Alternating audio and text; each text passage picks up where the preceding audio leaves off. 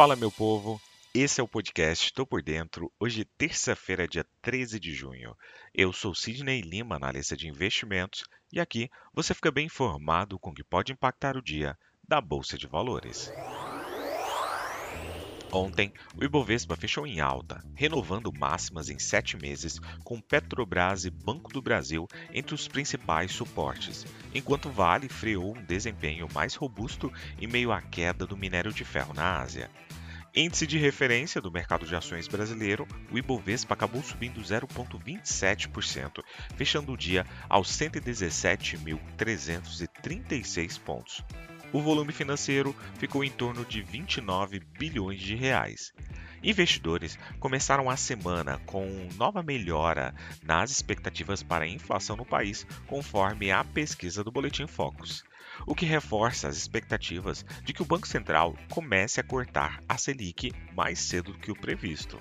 O presidente do Banco Central, Roberto Campos Neto, destacou nessa segunda que a curva futura de juros tem sido uma queda relevante no país e indicou, sem especificar o momento, que isso abre espaço para corte na taxa básica Selic logo à frente.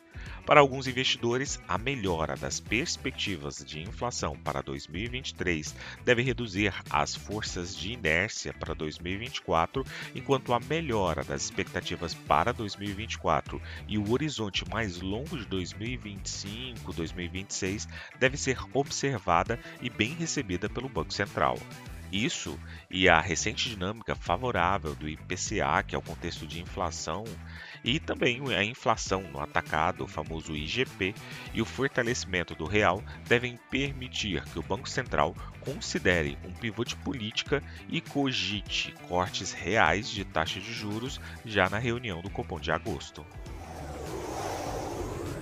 Nos Estados Unidos, os índices S&P 500 e Nasdaq subiram nesta segunda-feira para seus patamares de fechamento mais altos desde abril de 2022, conforme investidores aguardam os dados de inflação dos Estados Unidos e a decisão de taxa de juros do Federal Reserve nesta semana impulsionado por ganhos em nomes de grande peso do mercado como Amazon, Apple e Tesla, o S&P 500 se recuperou em cerca de 21% frente suas mínimas registradas em outubro de 2022. A sensação é de que Wall Street está no meio de um bull market, mercado de tendência de alta. A Tesla subiu 2,2% e agora tem alta por 12 pregões consecutivos, um recorde para a fabricante de carros elétricos. Apple e Microsoft avançaram cerca de 1,5% cada, com ganhos acumulados no ano nas ações das duas empresas de tecnologia, atingindo 41,07% e 38%, respectivamente. O S&P 500 subiu 0,93%. O Nasdaq teve uma alta de 1,53% e o Dow Jones fechou com alta de 0,56%. Dos 11 índices setoriais do S&P 500, 8 ganharam um forte movimento, liderados pelo de tecnologia da informação, com alta de 2,07%, seguido por um ganho de 1,74% em produtos de consumo discricionários. Na Europa, as bolsas de valores negociaram em alta nesta terça-feira, com um sentimento impulsionado pelo corte de juros da China antes dos principais dados de inflação dos Estados Unidos e do início de mais recente reunião de definição de política monetária por parte do Federal Reserve o Banco Central da China cortou uma taxa de empréstimo de curto prazo nesta terça-feira em uma tentativa de ajudar na difícil recuperação pós-Covid na segunda maior economia do mundo, um importante impulsionador do crescimento regional e importante mercado de exportação para muitas das maiores empresas da Europa. O corte na taxa de recompra, pela primeira vez em 10 meses, aponta para mais estímulos mais significativos à frente diante de dados econômicos persistentemente fracos.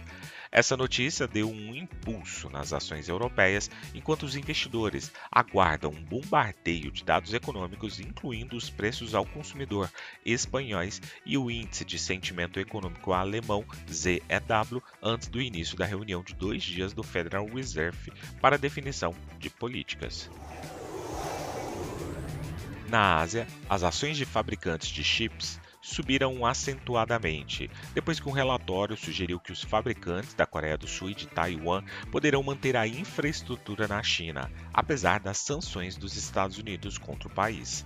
A China está estudando um amplo pacote de medidas de estímulos à medida que cresce a pressão sobre o governo do país para impulsionar a segunda maior economia do mundo, de acordo com fontes com conhecimento no assunto. As propostas de estímulos incluem uma série de medidas destinadas a apoiar áreas como o setor imobiliário e a demanda doméstica, acrescentando que cortes de juros também estão sendo considerados.